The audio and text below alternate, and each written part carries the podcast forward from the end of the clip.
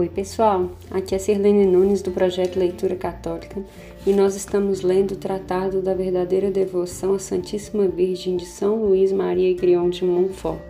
Em nome do Pai, do Filho e do Espírito Santo. Amém.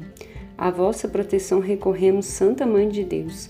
Não desprezeis as nossas súplicas e nossas necessidades, mas livrai-nos sempre de todos os perigos. Ó Virgem gloriosa e bendita. Amém. Então, meus irmãos, agora nós chegamos no artigo 2, que são as consequências, né? Nós falamos anteriormente em alguns áudios é, dos princípios para essa devoção e agora nós vamos falar das consequências.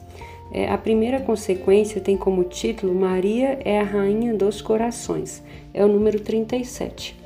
Começa assim: Do que ficou dito, deve-se concluir evidentemente que Primeiro, Maria recebeu de Deus um grande domínio sobre as almas dos eleitos, pois ela não pode estabelecer neles sua residência, como Deus Pai lhe ordenou.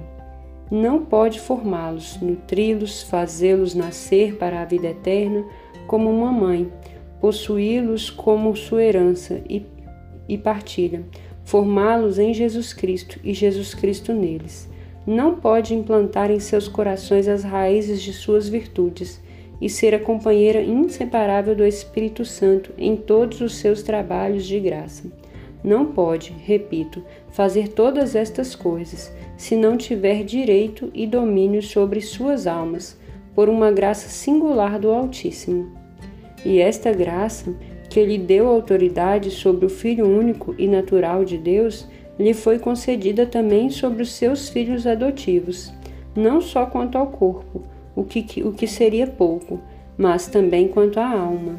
Né? Então, olha que legal a, fala inicial do, do santo aqui, é que Maria ela não faz nada por si só, né? ela faz tudo pela graça que é dada por Deus. Então, todo, tudo aquilo que ela pode intervir na nossa vida enquanto intercessora, enquanto mãe, enquanto é, aquela que vai à frente, ela é só é graça do Altíssimo.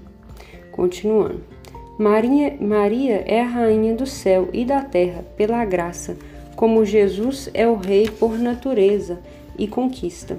Ora, como o reino de Jesus Cristo compreende principalmente o coração ou o interior do homem, conforme a palavra, o reino de Deus está no meio de vós, lá de Lucas 17, 21, o reino da Santíssima Virgem está principalmente no interior do homem, isto é, em sua alma, e é principalmente nas almas que ela é mais glorificada com seu Filho do que em todas as criaturas visíveis, e podemos chamá-la como os santos, rainha dos corações. Olha que lindo então essa primeira consequência, né, pessoal, que Maria ela tem um reino, né? Porque a gente é, até ora, né, rainha dos anjos e dos santos, né, no, na oração Augusta Rainha dos Céus.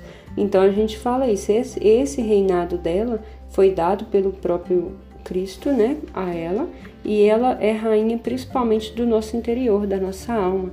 Tem, a gente precisa da, da mãe, da intercessão da mãe, do cuidado da mãe, mas nós precisamos permitir este cuidado, né, para que ela possa reinar na nossa vida e, consequentemente, reina o Filho Jesus, né? Porque a gente já falou disso aqui, de Maria deixar Jesus sempre no centro. A segunda consequência chama Maria é necessária aos homens para chegarem a seu último fim.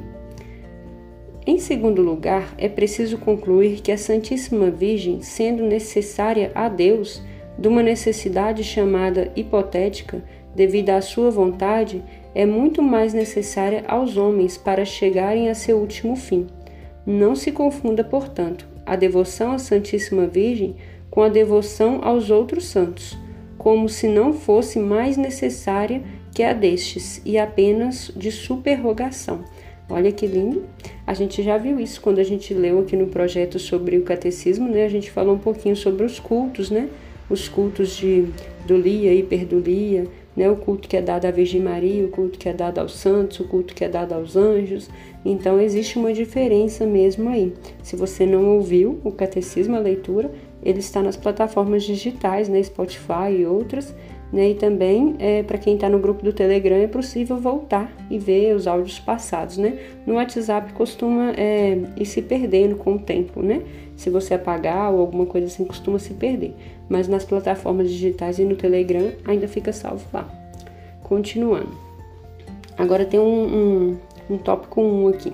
A devoção à Santíssima Virgem é necessária a todos os homens para conseguirem a salvação.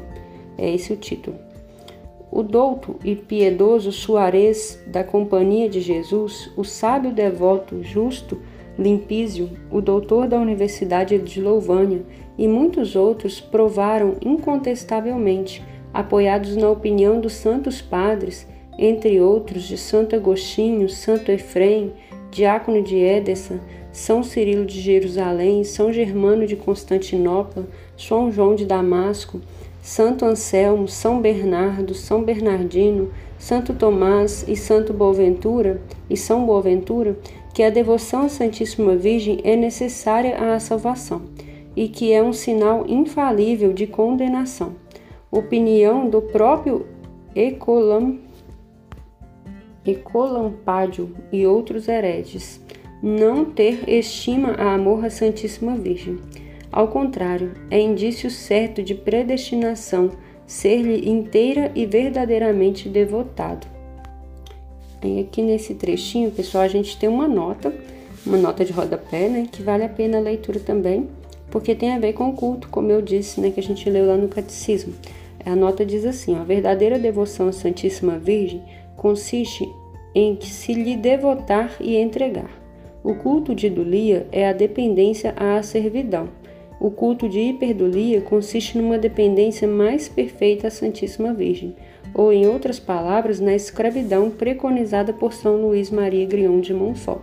Então, essa, essa devoção que nós estamos lendo, né, que leva à consagração é, a Maria, né, a Jesus pelas mãos de Maria, que é a gente chama popularmente de escravidão a Maria, né, é, é o culto de hiperdulia, que não tem nada fora do que a igreja nos permite fazer. Como eu li lá no início desse livro, né, ele foi considerado livre de erros teologais.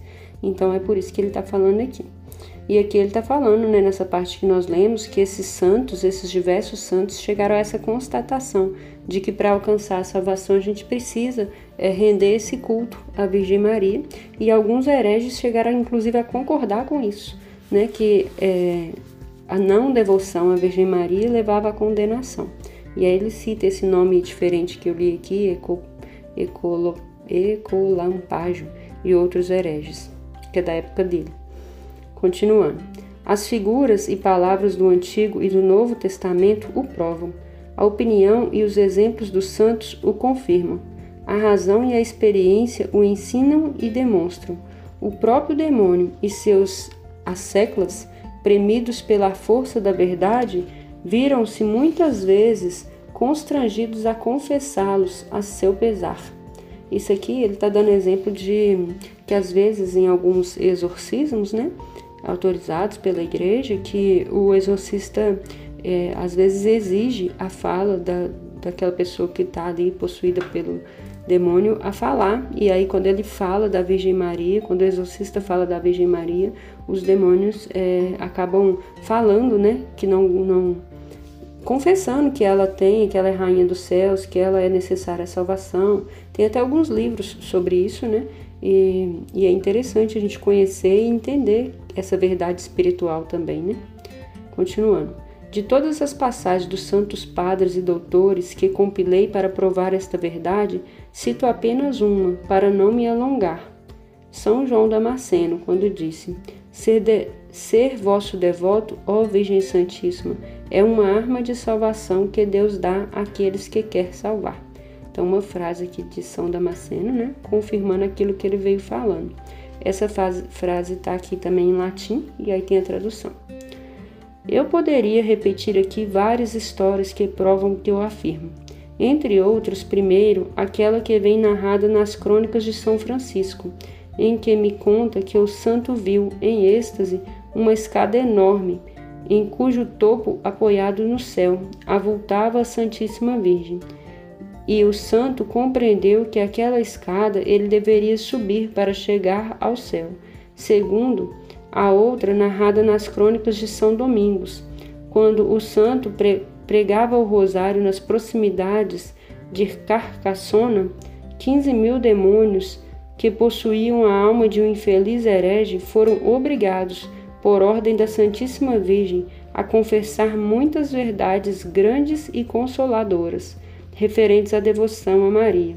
E eles, para a própria confusão, o fizeram com tanto ardor e clareza que não se pode ler essa autêntica narração e o panegírico que o demônio, embora a contragosto, fez da devoção mariana sem derramar lágrimas de alegria, ainda que pouco devoto se seja da Santíssima Virgem. Olha que bacana, pessoal, que ele traz aqui. Como eu disse, né, é importante a gente ter outras leituras que nos que vão nos abastecendo espiritualmente. Todas as leituras espirituais, a vida dos santos principalmente, elas são muito úteis às nossas devoções como um todo, né? E aqui ele está citando dois exemplos, né? São Domingos, que é, é, o patrono do Rosário, vamos dizer assim, porque ele que divulgou bastante o Rosário, devoção ao Rosário, e São Francisco de Assis, com essa visão que eu já conhecia, já tinha visto é, em pregações, pessoas falando da visão da escada, que a escada é a, é como se fosse a Virgem Maria fosse a escada. Então, quer dizer, o que, que ele entendeu daquela visão que ele teve? Que passando pela Virgem Maria a gente sobe aos céus. Né? E são domingos nessa aqui que os demônios tiveram que falar da devoção mariana e é uma, uma fala tão clara, tão, tão bonita, mesmo vindo deles contra a contragosto deles, que é impossível não se alegrar, né? E crer, mesmo se a pessoa crer pouco na Virgem Maria, é, é uma, uma, uma leitura que ele fala aqui que alegra o coração. Agora a gente tem um tópico 2 aqui, que é a devoção à Santíssima Virgem é mais necessária ainda àqueles chamados a uma perfeição particular. Se a devoção à Virgem Santíssima é necessária a todos os homens para conseguirem simplesmente a salvação, é ainda mais para aqueles que são chamados a uma perfeição particular, nem creio que uma pessoa possa adquirir uma união íntima com nosso Senhor e uma perfeita fidelidade ao Espírito Santo sem uma grande união com a Santíssima Virgem e uma grande dependência de seu socorro. Só Maria achou graça diante de Deus, como está em Lucas 1,30, sem auxílio de qualquer outra criatura, e todos, depois dela, se acharam graça diante de Deus, acharam-na por intermédio dela e é só por ela que acharão graça os que ainda virão. Maria era cheia de graça quando o arcanjo Gabriel a saudou, lá em Lucas 1:28. E a graça superabundou quando o Espírito Santo a cobriu com a sua sombra inefável, como está em Lucas 1:35.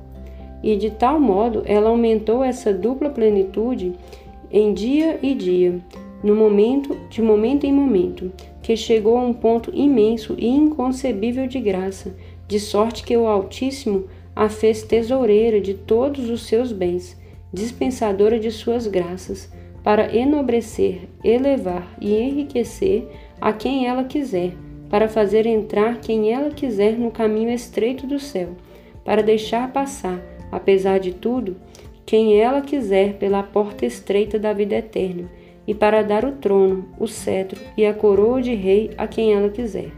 Jesus é em toda parte e sempre o fruto e o filho de Maria.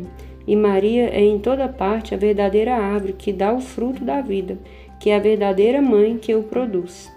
A Maria somente Deus confiou cham, chamar, confiou as chaves dos celeiros do divino amor e o poder de entrar nas vias mais sublimes e mais secretas da perfeição, e de nesses caminhos fazer entrar os outros. Só Maria dá aos miseráveis filhos de Eva, infiel, a entrada no paraíso terrestre, para aí as espairecerem agradavelmente com Deus, para aí com segurança se ocultarem de seus inimigos, para aí sem mais receio da morte, se alimentarem deliciosamente do fruto das árvores da, da árvore da vida e da ciência do bem e do mal, e para sorverem longamente as águas celestes desta bela fonte que jorra com tanta abundância. Ou melhor, como ela mesma é esse paraíso terrestre e essa terra virgem e abençoada, da qual Adão e Eva, pecadores, foram expulsos, ela só dá entrada àqueles que lhe apraz deixar entrar, e para torná-los santos. Nossa, então, como a gente disse que Maria é o caminho para o céu, ela também é esse jardim, né? fazendo aqui uma analogia com o jardim do Éden, o local perfeito onde Deus colocou a sua criação. Então, Deus colocou a, o seu filho em Maria. Né? Então, ela é o local perfeito. E para entrar nesse local perfeito, nesse agrado, né, que é, que é a, a presença da Virgem Maria, ela deixa que entrar quem ela quiser. Ela é esse molde, né? Então Maria ela é dócil. A gente se aproxima dela e ela vai nos moldando para que nós possamos nos aproximar cada vez mais de Jesus. Todos os ricos do povo, para me servir da expressão do Espírito Santo lá no Salmo 44, 13, suplicarão conforme a explicação de São Bernardo vossa face em todos os séculos, e particularmente no fim do mundo, isto é, os mais santos, as almas mais ricas em graças e em virtudes, serão as mais assíduas em rogar à Santíssima Virgem que lhe esteja sempre presente, como seu perfeito modelo a imitar, e que a socorra com o seu auxílio poderoso. Disse que isto aconteceria particularmente no fim do mundo, e em breve, porque o Altíssimo e a sua mãe devem suscitar grandes santos, de uma santidade tal que sobrepuja, sobrepujarão a maior parte dos santos, com os cedros do Líbano, se avanchantarão as pequenas árvores em redor, segundo a revelação feita por uma santa alma. Estas grandes almas, cheias de graça e de zelo, serão escolhidas em contraposição aos inimigos de Deus, a borbulhar em todos os cantos. Olha que lindo, pessoal. Então, a devoção à Virgem Maria vai fazer né, borbulhar diversos santos. De fato, a gente sabe que esse livro é, já fez com que pessoas alcançassem a santidade, né, diversas pessoas, e é, e é uma grande arma contra os inimigos que estão em todos os locais. Né? E elas serão especialmente devotas da Santíssima Virgem, esclarecidas por sua luz, alimentadas de seu leite, conduzidas por seu espírito, sustentadas por seu braço e guardadas sob sua proteção, de tal modo que combater, combaterão com uma das mãos e edificarão com a outra. Com a direita combaterão, derrubarão, esmagarão os hereges com as suas heresias, os cismáticos com seus cismas, os idólatras com suas idolatrias e os ímpios com as suas impiedades. E com a esquerda edificarão o templo do verdadeiro Salomão e a cidade mística de Deus, isto é, a Santíssima Virgem, que os santos padres chamaram de o Templo de Salomão, e a cidade de Deus. Por suas palavras e por seu exemplo, arrastaram todo mundo à verdadeira devoção, e isto lhes dá a atrair inimigos sem conta, mas também vitórias inumeráveis e glórias para o único Deus. É o que Deus revelou a São Vicente Ferrer, grande apóstolo de seu século, e que se encontra assinalado em uma de suas obras. O mesmo, o mesmo parece ter predito no Salmo 58, 14 e 15, onde se lê: E saberão que Deus reinará sobre Jacó, e até os confins da terra. Voltarão à tarde e padecerão, padecerão fome como os cães, e rodearão a cidade em busca do que comer. Essa cidade que os homens encontrarão no fim do mundo para se converterem e saciarem a sua fome de justiça é a Santíssima Virgem, que o Espírito Santo denomina cidade de Deus, lá no Salmo 86, 3. Que fantástico, né, pessoal? Então nós temos em Maria esse esse oásis, vamos dizer assim, né, para que nós possamos alcançar o céu e combater os inimigos. Aqui ele fala dos inimigos, os inimigos espirituais, né? A gente vive num combate muito espiritual né? além do que a gente pode perceber ou sentir. Então, Maria é esse oásis no meio desse combate. Eu achei fantástica essa leitura de hoje. Eu espero que essa leitura ela enriqueça a sua vida espiritual e nós nos vemos na próxima, né, quando a gente vai dar continuidade ainda a esse artigo que a gente começou hoje. Deus te abençoe e até a próxima. Em nome do Pai, do Filho e do Espírito Santo. Amém.